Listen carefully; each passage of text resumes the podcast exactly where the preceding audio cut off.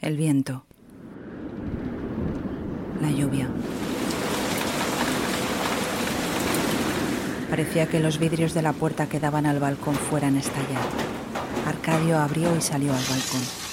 Parecía hipnotizado. Se agarró con fuerza a la barandilla.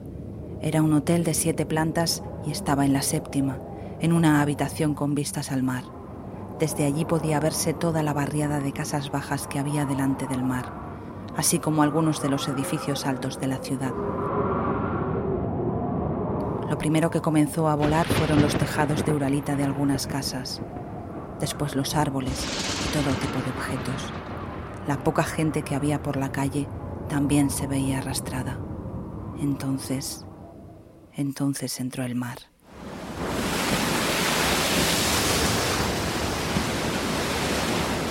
Coches, electrodomésticos, tejados, árboles, gentes, todo fue arrastrado por las aguas, todo destruido. Solo quedaron en pie los edificios altos de cemento como el hotel. Cuerpos humanos aparecían sobre la superficie del agua y desaparecían con la misma rapidez. Arcadio no quería moverse del balcón mientras el ciclón Idai destruía la ciudad de Beira, en Mozambique.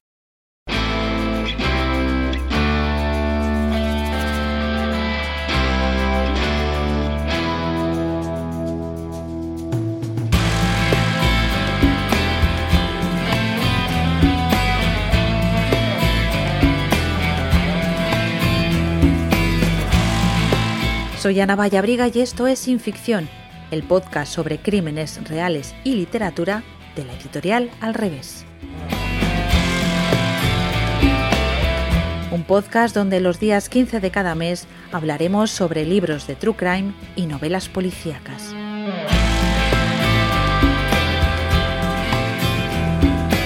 Sin ficción es la colección de libros de Al revés que aborda crímenes reales escritos por periodistas y criminólogos. Está dirigida por la periodista y escritora Marta Robles. Tienes más información en alreveseditorial.com.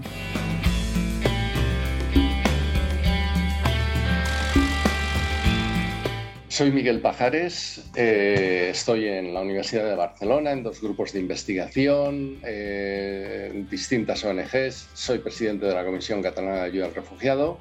Desde hace muchos años escribo ensayo sobre migraciones, temas relacionados con ello. Mi último ensayo fue refugiados climáticos, pero eh, también hace 12 años que empecé a escribir novelas. Esta es, eh, ya voy por la quinta novela y a esta es a la que me voy a referir. Soy autor de El legado.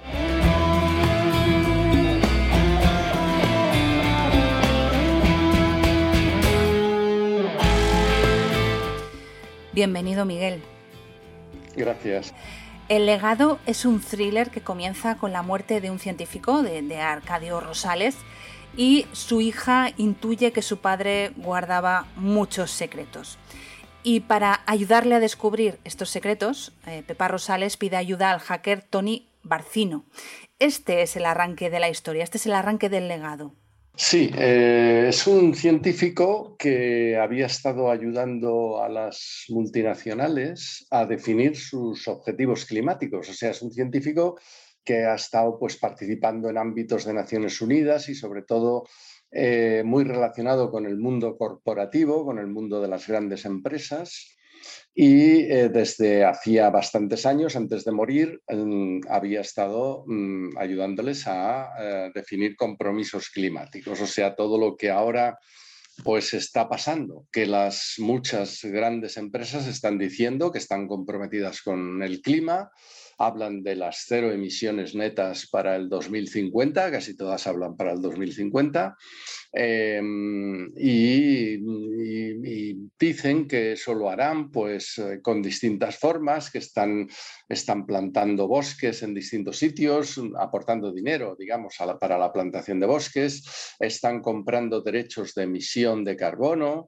en fin, están haciendo distintas cosas que forman parte de esos compromisos climáticos. Y este es el científico que en la novela eh, pues, mm, ha tenido un papel primordial a nivel internacional haciendo esa labor. Y estas cuestiones que plantean las empresas, ¿no?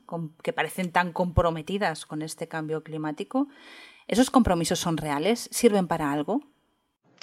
Bien, esto es lo que va a ir desvelando la novela, precisamente, pero mm, si dejamos un poco de lado la novela y hablamos pues, de, eso, de lo que has preguntado, ¿no? Em, realmente eh, hay, mucho greenwashing, ¿no? Lo que, lo que suele llamarse greenwashing, lavado verde, ¿no? O sea, mucho mucho marketing eh, en todos estos compromisos. Eh, pues te pondré un ejemplo mm, que, a mí me llamó mucho la atención, la verdad. La Shell, la petrolera británico-holandesa, una de las grandes petroleras europeas y mundiales, eh, que tiene muchas estaciones de gasolina por Europa. En España creo que no, pero en otros países sí que tiene muchas estaciones de gasolina.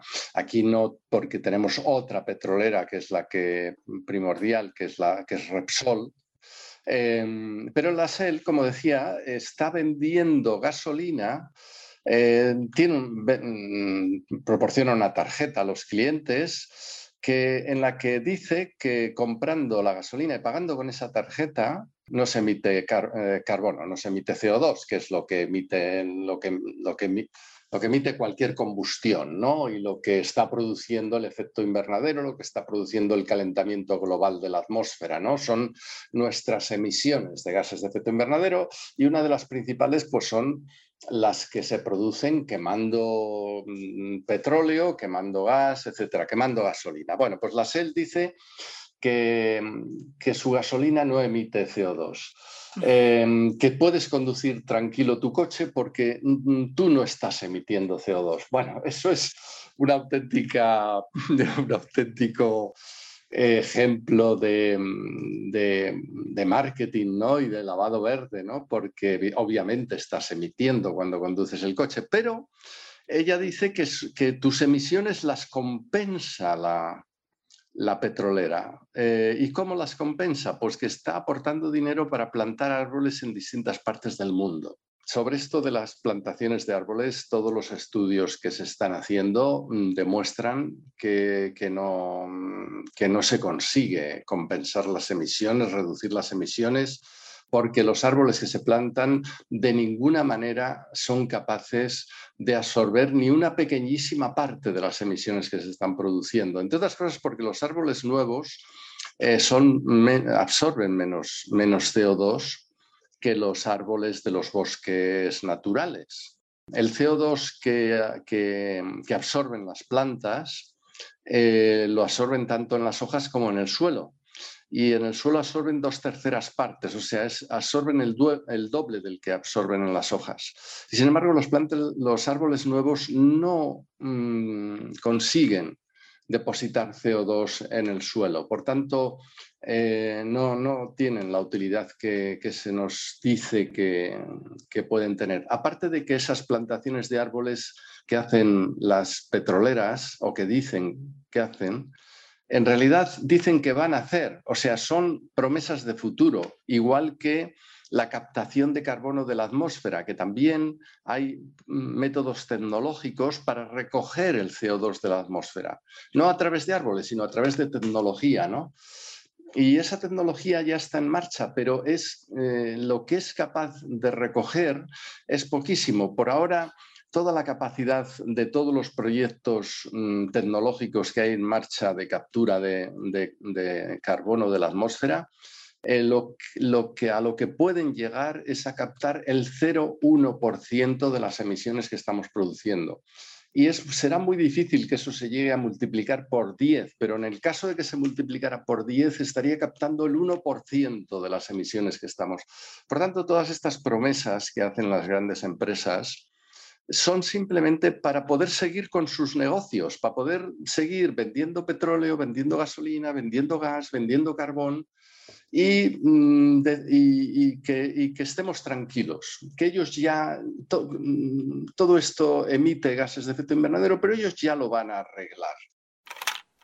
Un proyecto pionero que nos permitirá liderar la transición energética y la acción contra el cambio climático. Una oportunidad de futuro para compensar el CO2 a través de reforestaciones a gran escala, en línea con el compromiso creciente de las empresas para ser neutras en carbono. Y un objetivo, transformar el entorno rural convirtiendo las tierras quemadas o baldías en un negocio verde y sostenible. Creando nuevos bosques y manteniéndolos como sumideros de carbono, evitando la desertificación y la pérdida de la biodiversidad. ¿Te sumarías a un proyecto que mejorase la vida y el entorno de la sociedad en la que vivimos? Ahora ha llegado el momento de sembrar futuro para todos. ¿Por qué dices que los árboles eh, jóvenes que se están plantando eh, no absorben a través del suelo eh, ese CO2?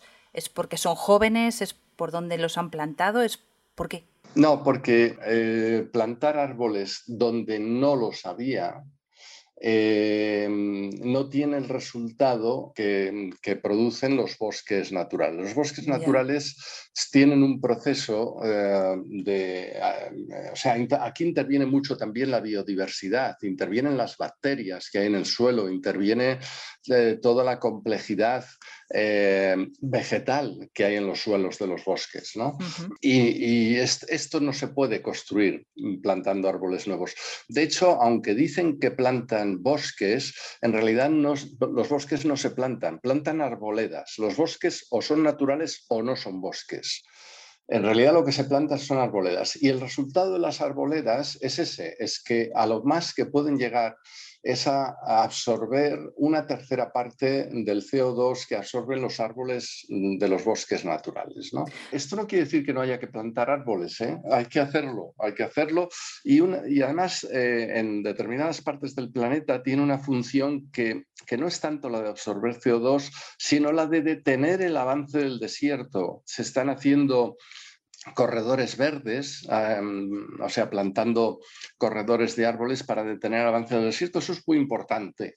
O sea, que sí se ha de hacer, pero lo que no nos hemos de tragar es que las mm, petroleras que venden gasolina y otros derivados del petróleo eh, nos digan que no nos preocupemos porque ellos se encargan de absorber las, nuestras emisiones de la atmósfera eso no es así, por tanto sí tenemos que preocuparnos. Bueno, decíamos que El legado es una novela de ficción, pero una novela de ficción en la que yo he tomado muchísimas notas. Eh, hay muchísimas reflexiones y explicaciones sobre este tema, sobre, sobre el cambio climático.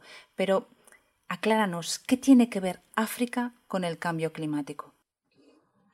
Bueno, África en la novela mm, eh, sale mucho porque mm, también por la trayectoria de los personajes, ¿no? O sea, tampoco hemos de olvidar que es una novela, no es un libro de ensayo. Entonces, hay unos personajes que tienen una trayectoria, una evolución. Y este científico del que hemos hablado al principio, pues empezó siendo un experto en metales y en minería de metales y pasó por África, eso la novela lo muestra. Y ahí nos encontramos con que, mm, con que bueno, África tiene importancia en, lo relacionado con el cambio climático desde muchas vertientes. Una de ellas es que es mm, una de las áreas del planeta más afectadas por el cambio climático. También Centroamérica ¿eh? y también el sur de Asia. Pero África está ya muy castigada por el cambio climático. Los desiertos en África están avanzando a un ritmo espeluznante. Solo mm, te diré que el desierto del Sáhara baja un metro cada día en toda su línea sur, o sea, cada día se come un metro de, las zonas fértiles del Sahel, cada día avanza un metro. Eso es a, a lo largo de los años un avance mm, pues tremendo, ¿no? Em, aparte de, y aparte del avance de los desiertos, se están perdiendo zonas de cultivo, zonas de pasto, cada vez hay menos agua en algunas zonas. Em, o sea, y todo esto, no, todo esto no se debe solo al cambio climático, ¿eh? también a la agroindustria, a la agroganadería, que, mm, industrial, o sea, las grandes explotaciones eh, industriales de monocultivos que están también destrozando bastante los suelos, etc. O sea, hay, otras razones, pero el cambio climático está afectando mucho a África, ¿no? Y, por ejemplo, en la novela aparece el relato mm, de algo que les pasa a los personajes, pero que fue real. El, ciclón eh, Idai que se produjo en, en Mozambique en el 2019, por ejemplo, una ciudad como Beira, eh, que era una ciudad de, medio millón de habitantes, pues la destrozó entera y murió muchísima gente, claro. Mm, eso está pasando en África Occidental, los, los, tifones son cada vez más destructivos y luego en el Sahel, en el Cuerno de África, pues las sequías son cada vez más graves. Es decir, África está muy afectada por el cambio climático. Pero además, en África eh, hay una gran producción de metales. Y los metales tienen mucho que ver con, todo esto de cuando hablamos de cambio climático, porque necesitamos metales para la transición energética, o sea, la energía solar y eólica, que hay mucha gente que se cree que, bueno, como tenemos mucho aire y tenemos mucho sol, pues ya tenemos energía para, para dar y tomar, ¿no? bueno, pues no, porque resulta que los, aerogeneradores, los molinos de viento y las paneles solares eh, dependen de unos metales que son escasos. Sin esos metales no hay energía eólica ni hay energía solar. Y esos metales escasos, muchos de ellos se producen en países eh, pues pobres. ¿eh? Y, la República Democrática del Congo es uno de esos países que es un gran productor de metales.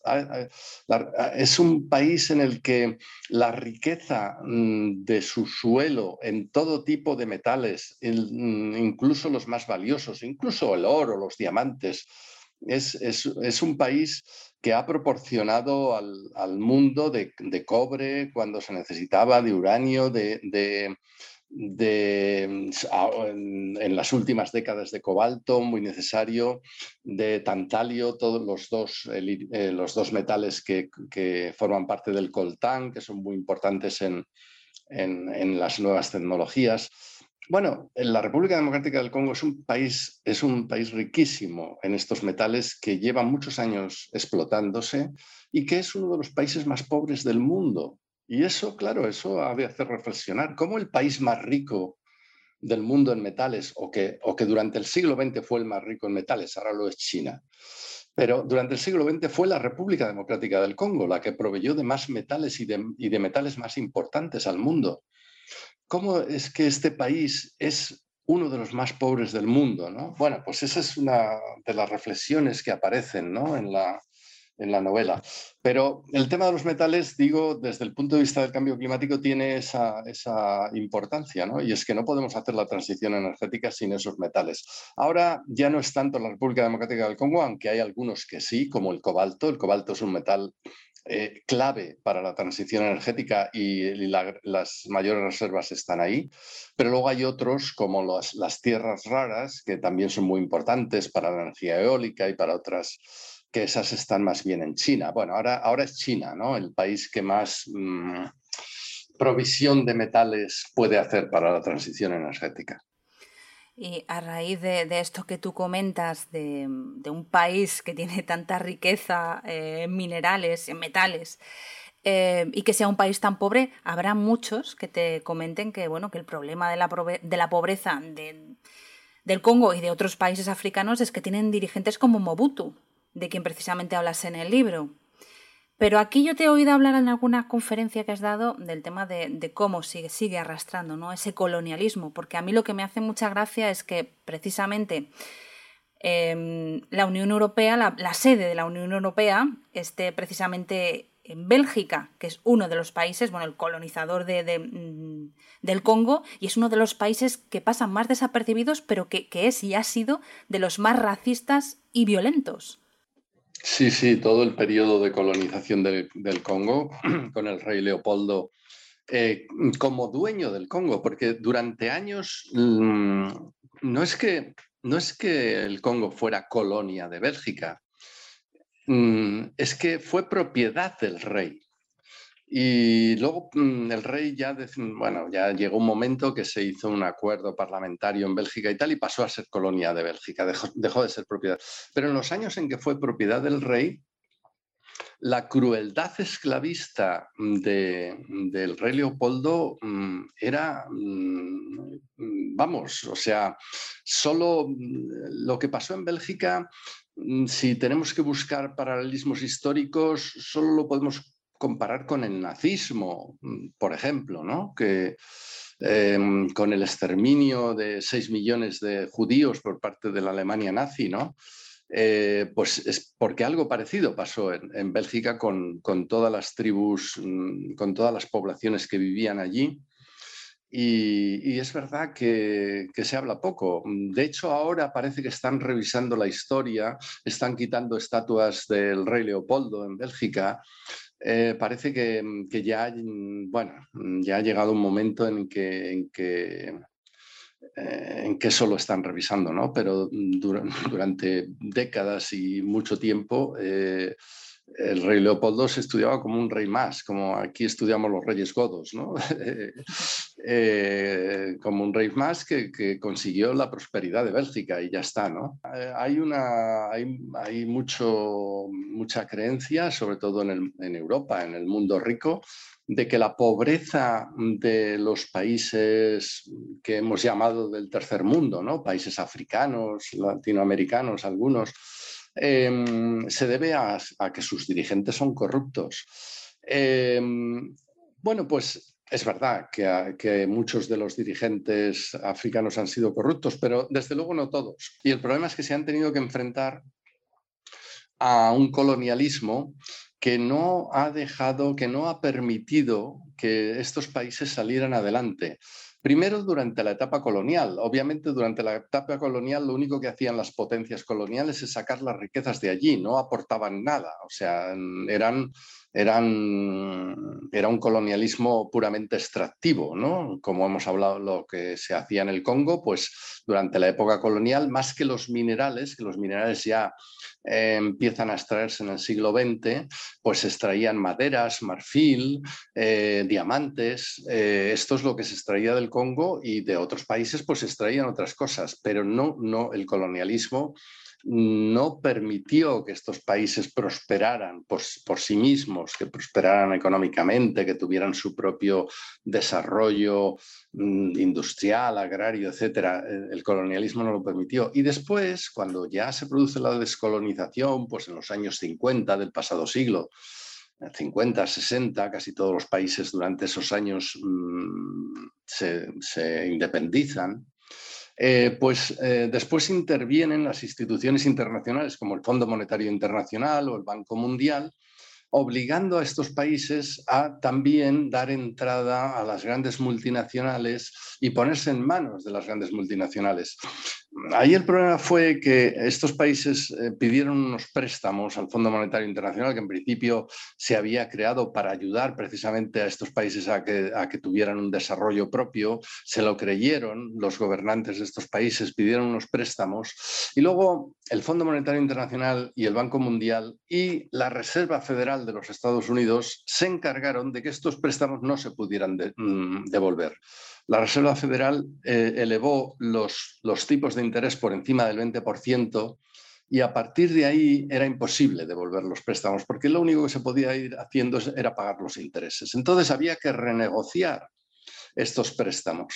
Y ahí, en ese proceso de renegociación, el Fondo Monetario Internacional y el Banco Mundial se aseguraron de que todos los todas las políticas sociales, las políticas de ayuda a las industrias locales, a la agricultura local, etcétera, se desmontaran y que se abriera el paso a las multinacionales del agronegocio, del extractivismo minero, del extractivismo mm, fósil, de combustibles fósiles, Em, a, las multinacionales de la pesca.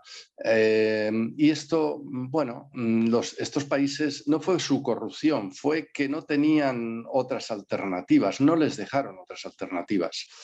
Y, tuvieron que ponerse en manos de las multinacionales. Y así es como se arruinaron las agriculturas locales, se arruinaron los, la industria local, la pesca local fue desapareciendo. Eh, bueno, tenemos el ejemplo de toda África Occidental, donde toda, tanta y tanta gente que vivía de la pesca ya no puede vivir de la pesca porque la pesca industrial de, las grandes empresas europeas, norteamericanas, chinas, etcétera, pues se lo han llevado, se lo llevan todo y, ya no queda pesca para, la gente que vivía allí, entonces pues tienen que emigrar, etcétera. Em, esta, es la, esta es la realidad de, de por qué la pobreza se ha mantenido en estos países. Y volvemos a lo que decíamos antes, ¿cómo es que un país como la República Democrática del Congo, que ha sido el país más rico en minerales de la Tierra, eh, pueda ser tan pobre, la gente pueda... Mm, el país que ha proveído de cobre para todas las redes eléctricas del mundo, resulta que su población, en un, ahora no recuerdo el porcentaje, pero creo que en un 60 o 70% no tiene electricidad. Eh, bueno, pues eso es porque, han sufrido un expolio que siguen sufriendo. O sea, esa es la realidad. ¿Y eso mm, hay gobernantes corruptos que, lo favorecen? Bueno, sí, probablemente. Eh, también, o sea, porque eso también aparece en la novela, por cierto, lo de, lo de los gobernantes corruptos y por qué eh, llegan a ser corruptos. ¿no? Em, pero desde luego no es, no es este el tema principal. El tema principal es el expolio que sufren. Por fin podemos grabar la mina.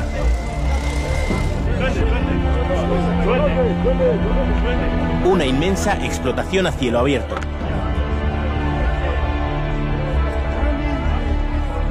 El método de extracción es arcaico, infrahumano. ¿Cuánta gente trabaja aquí? 3.000 personas. ¿Y cuántas horas trabaja la gente aquí? ¿De verdad hay gente que trabaja 14 horas al día y hasta más? Y lo que trabaja, lo que duerme vaya hasta la noche. ¿Cuánto cobran al día? 3.000 francos. Vale, los que más trabajan ganan 3.000 francos al día. Al día, sí. Que viene a ser 2 euros y medio. Trabajan en régimen de semiesclavitud. ¿Es verdad que hay personas que se despeñan o que mueren dentro de las minas? Sí, No se puede decir, dice. ¿Y por, por qué? ¿Por qué no se puede decir? Es pas fácil a responder a esta cuestión. Que, que te va a mostrar todo lo que hay. Vale, vale, vamos. Vamos.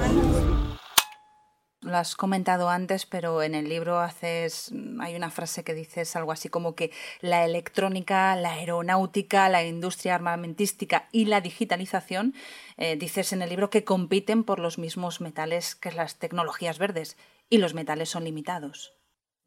Sí, bueno, este es otro tema que también, eh, desde luego, cuando hablamos de cómo luchar contra el cambio climático y hablamos de la transición energética, nos tenemos que plantear muy en serio.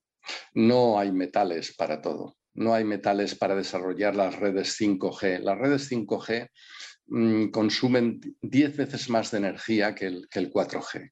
En cuanto el 5G se haya expandido mm, al, nivel que ya se ha expandido el 4G, eh, mm, estaremos, la, la, electrónica estará emitiendo más gases de efecto invernadero que todo el transporte mundial. Eso es un problema. Pero aparte, eh, aparte está el problema de la escasez de los metales, porque esta, esta expansión de la electrónica, de Internet, el Internet de las cosas, todo eso que ahora está tan en boga, Em, requiere una enorme cantidad de metales. Y son los mismos prácticamente que los metales de la transición energética, son los mismos que necesitamos para los paneles solares, para los aerogeneradores, para las baterías, eh, para todo lo que tiene que ver con la transición energética. Y no hay metales para todo. Yo eso es una cosa que mm, tuve que, mm, que, emplearme a fondo para estudiarla porque no es que sea fácil ¿eh? llegar a esta conclusión pero, mm, pero lo he hecho mm, y, hay, o sea, manejando todos los datos del Servicio Geológico de los Estados Unidos, que es el que da más datos sobre las reservas de metales que hay, o manejando los datos de la Agencia Internacional de la Energía, que también dice que los, los metales que se necesitan para la transición energética, etcétera. Cuando, cuando manejas todo este conjunto de datos, la conclusión es muy clara, para mí ha sido muy clara y es que no hay metales para todo. Eh, no, no, vamos a poder tener en el futuro toda la energía que tenemos ahora. O sea, toda la energía que nos, que nos ha dado el petróleo no, las van, no nos la van a dar las energías renovables. Y por tanto, si eso es así, deberíamos estar reservando los metales precisamente para eso, para la energía, para las, para las energías renovables y no tanto para la robotización, para, el Internet de las cosas. Eh, creo que hay alguien en el libro que dice, en la novela, que dice, no necesitamos que la lavadora se ponga en marcha cuando se lo decimos por teléfono. Y es que es verdad, no necesitamos eso. O sea, no necesitamos, eso del Internet de las cosas es, es, una, es una barbaridad, es una exageración, no, eh, o, la, robotización ¿no? a los niveles en los que se está planteando. No necesitamos todas esas cosas. Y como no vamos a poder hacerlo todo, deberíamos estar reservando los metales para la energía. ¿Esa sería la solución al cambio climático en este momento? Bueno, obviamente la transición energética hay que hacerla. Hay que hacerla cuanto antes. Hay que dejar de quemar combustibles fósiles. Eh, mm, porque si no nos vamos a un nivel de calentamiento global que la humanidad no podrá subsistir. O sea, los científicos, lo que los científicos nos están diciendo ahora es que el cambio climático plantea un, un problema existencial. O sea, plantea un reto existencial. Cuando el secretario general de Naciones Unidas presentó el último informe de, de la Organización Meteorológica Mundial, dijo es aterrador estamos en código rojo. Tenemos que tomar medidas muy urgentes y muy drásticas, medidas que, por cierto, no se están tomando todavía.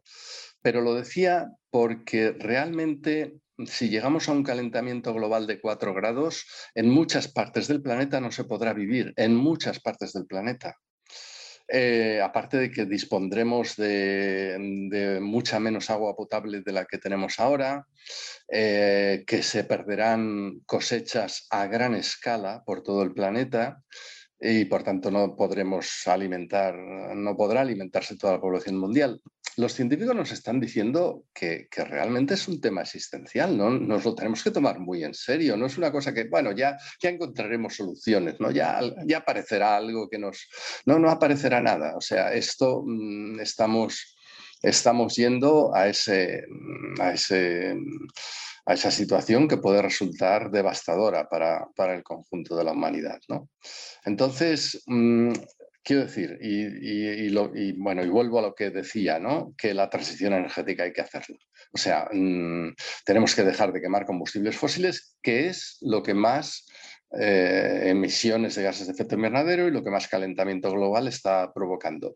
Hay que hacer otras cosas también, como acabar con la, con la agricultura industrial, que también es muy emisora de gases de efecto invernadero.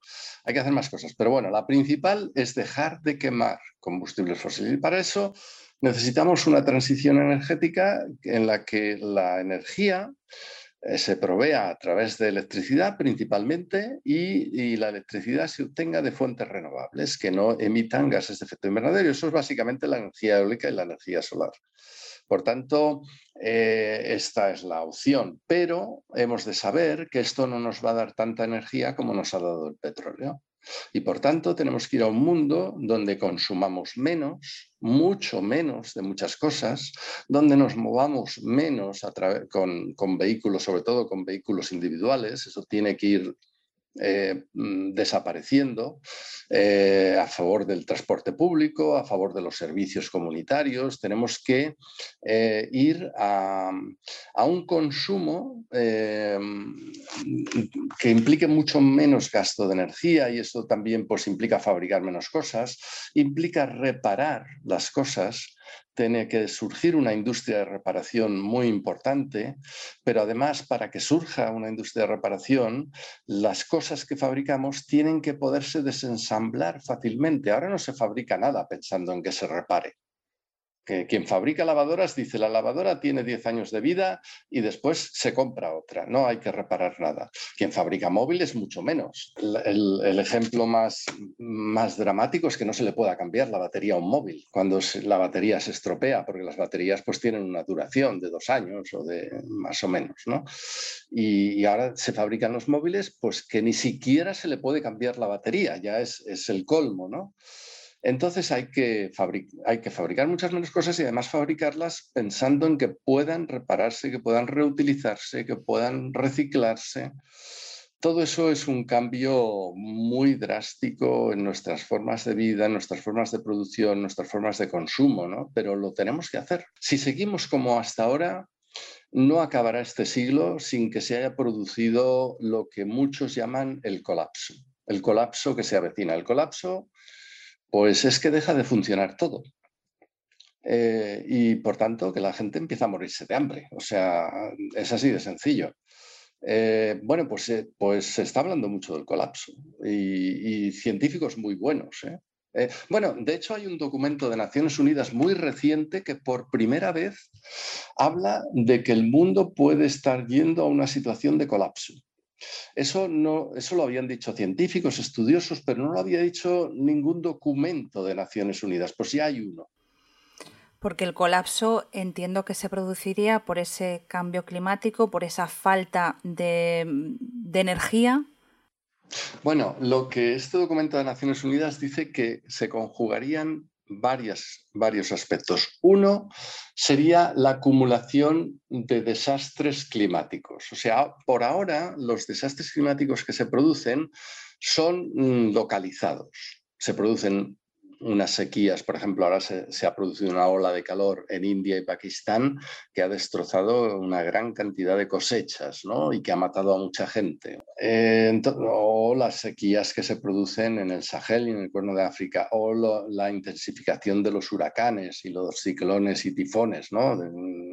que dependiendo de en qué parte del mundo pues tienen un nombre u otro, ¿no? pero son el mismo fenómeno, digamos. Pues esto está haciendo ya un daño tremendo en algunas partes del mundo, pero lo que este informe dice es que eso con, la continuación del calentamiento global se puede producir simultáneamente en, distintas partes. O sea, se pueden coincidir muchos desastres climáticos de este tipo eh, por todo el planeta y eso mm, producirá unos daños en la cadena de suministro, en, los sistemas de producción, de, distribución, etcétera, em, muy grandes. Y eso lo, lo une también al problema de agotamiento de los recursos, porque aunque no tuviéramos cambio climático, tendríamos que estar replanteándonoslo todo porque los recursos minerales, em, incluso acuíferos, etcétera,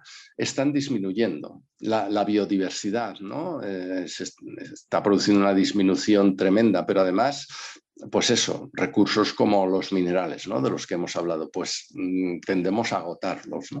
Entonces, cuando cuando falten muchos de estos recursos al mismo tiempo, pues pasará lo que ha pasado Faltaron microchips en un momento dado. Después de la pandemia no se han reanudado las cadenas de producción como estaban antes todavía.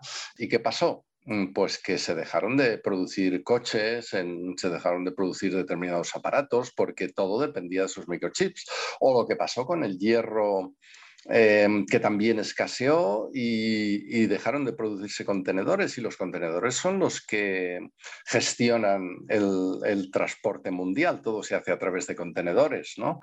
Em, o cuando hubo un problema con algunos puertos, el puerto de Shanghái, o cuando eh, hubo un problema con el canal de Suez, que un barco se atascó y no podían pasar.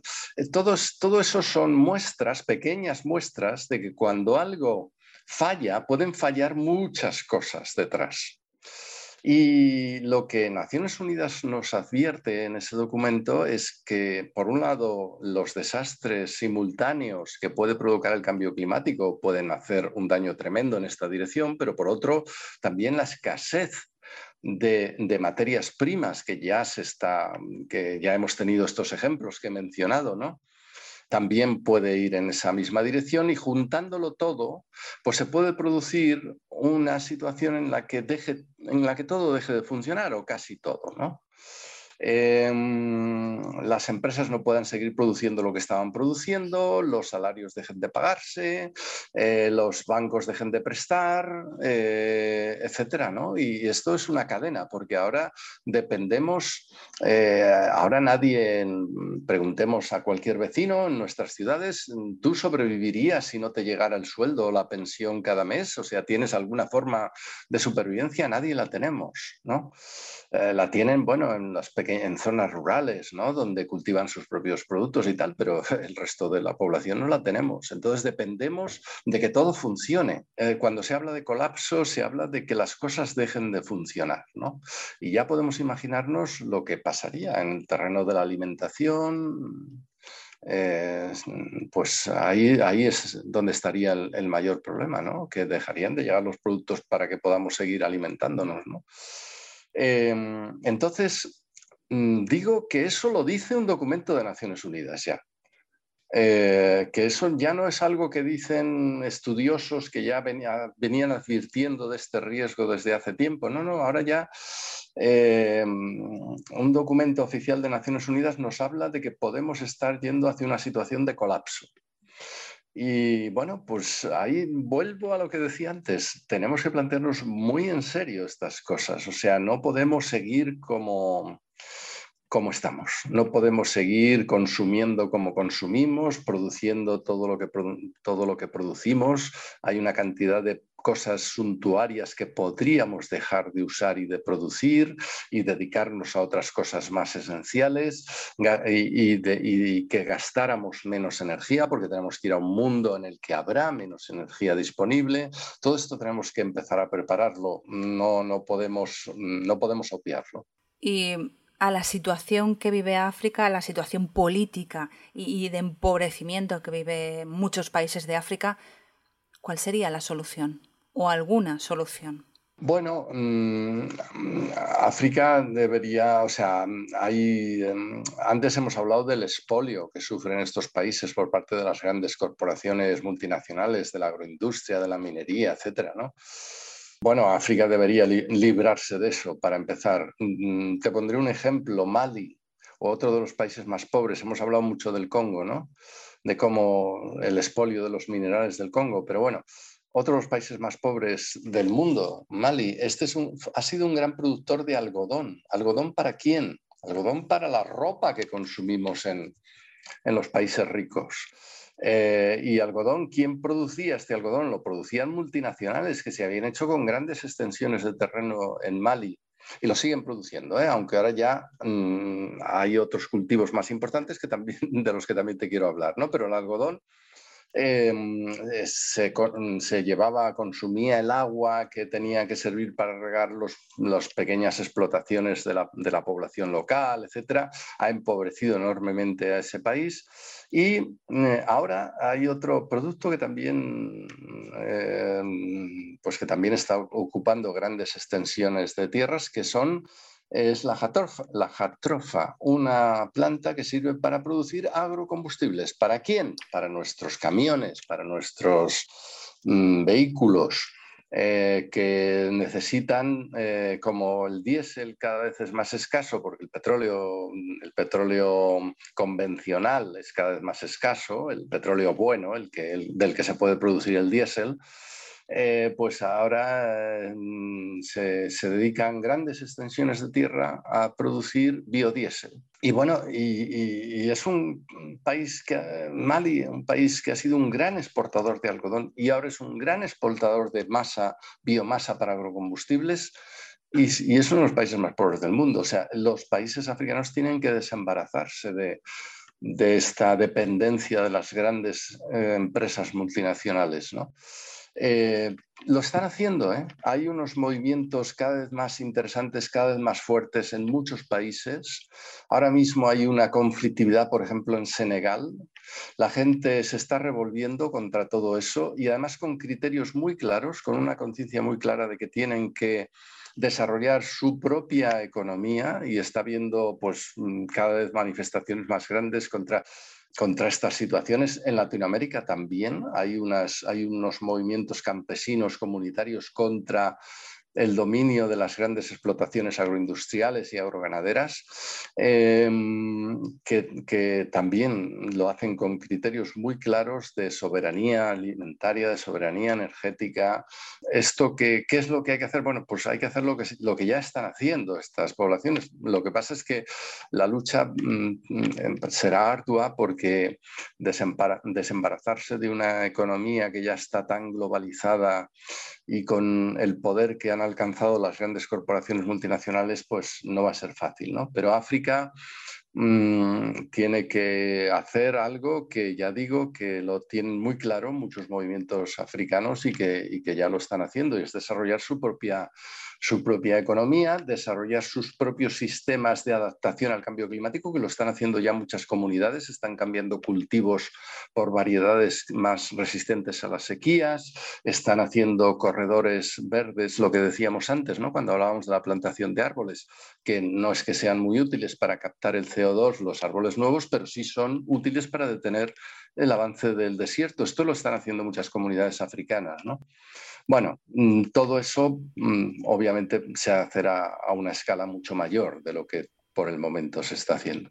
¿Una novela puede ayudar a cambiar esta situación? Una novela mm, sirve para, explicar cosas al mismo tiempo que, que entretiene. ¿no? Yo procuro que mis novelas sean sean fáciles de leer y sean entretenidas, pero al mismo tiempo, pues decir cosas, decir cosas de las que yo conozco, de las que he estudiado, de las que me han interesado y me han y, son parte de mi vida porque me he dedicado muchos años a estudiar este tipo de cosas y yo esto procuro transmitirlo en las novelas. Y por tanto, si esto se capta y si esto sirve para sensibilizar y para darse cuenta de de que hay que empezar a hacer algo para mm, cambiar mm, pues, mm, la situación que estamos viviendo, para cambiar, para detener este proceso de cambio climático que puede llevarnos a una situación devastadora para el conjunto de la humanidad, para cambiar las formas de producción, las formas de consumo.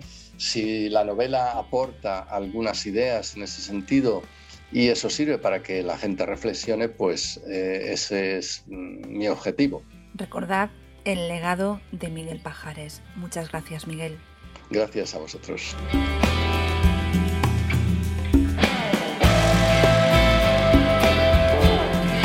El audio del podcast es del programa En Tierra Hostil de Antena 3.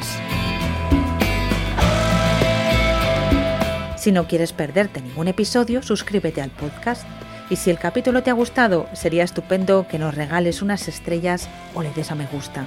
Ya sabes que estaremos de nuevo contigo el día 15 del próximo mes. Gracias por escucharnos y por leernos.